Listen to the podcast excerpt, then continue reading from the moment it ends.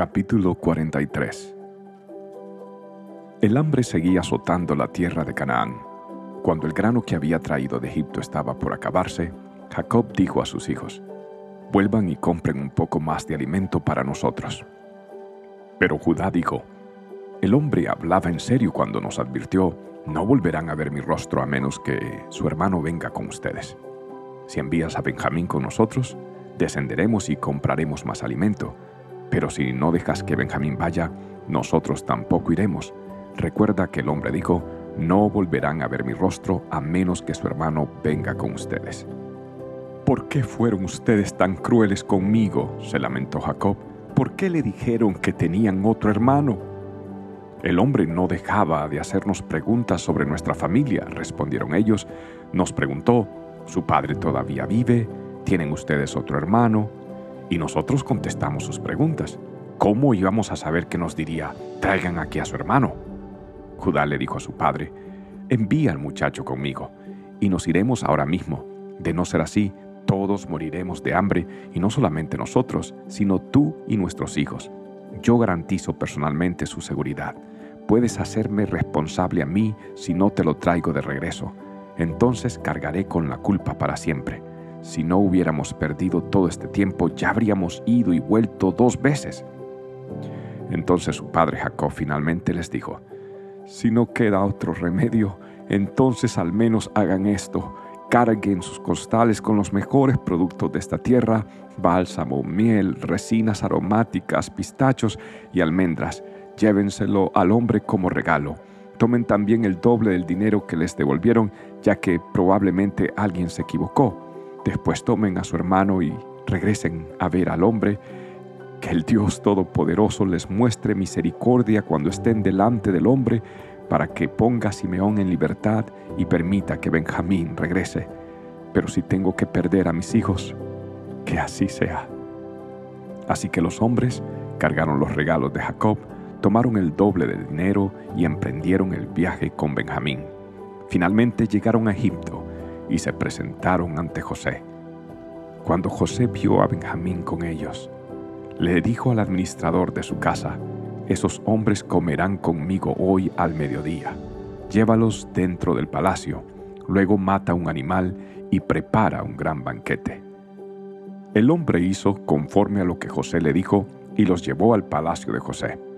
Los hermanos estaban aterrados al ver que los llevaban a la casa de José y decían, es por el dinero que alguien puso en nuestros costales la última vez que estuvimos aquí. Él piensa hacer como que nosotros lo robamos. Luego nos apresará, nos hará esclavos y se llevará nuestros burros.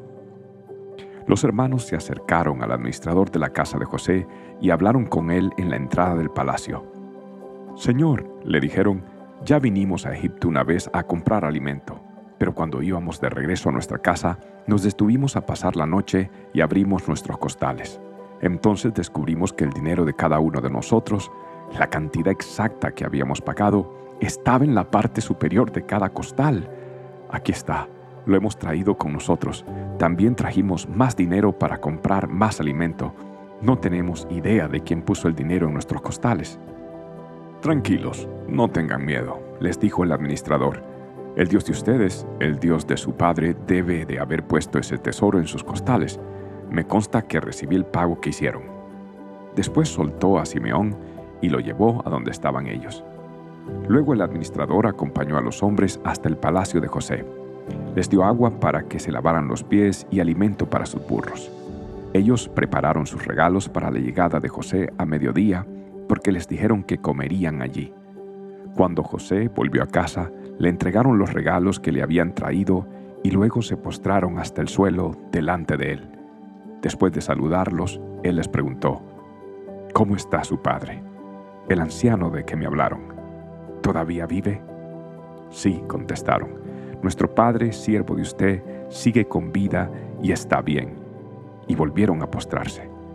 Entonces José miró a su hermano Benjamín, hijo de su misma madre ¿Es este su hermano menor del que me hablaron? preguntó José. Que Dios te bendiga, hijo mío. Entonces José se apresuró a salir de la habitación porque la emoción de ver a su hermano lo había vencido. Entró en su cuarto privado, donde perdió el control y se echó a llorar. Después de lavarse la cara, volvió a salir ya más controlado. Entonces ordenó, traigan la comida. Los camareros sirvieron a José en su propia mesa y sus hermanos fueron servidos en una mesa aparte. Los egipcios que comían con José se sentaron en su propia mesa porque los egipcios despreciaban a los hebreos y se niegan a comer con ellos. José indicó a cada uno de sus hermanos dónde sentarse y, para sorpresa de ellos, los sentó según sus edades desde el mayor hasta el menor. También llenó sus platos con comida de su propia mesa y le dio a Benjamín cinco veces más que a los demás. Entonces festejaron y bebieron libremente con José.